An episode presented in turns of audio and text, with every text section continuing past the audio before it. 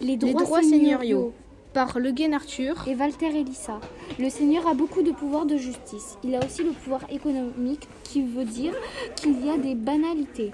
il impose des impôts aux paysans qui utilisent des équipements comme le four ou le moulin, etc. Il a aussi le pou- pouvoir militaire en cas de guerre pour défendre sa seigneurie. Fin du podcast.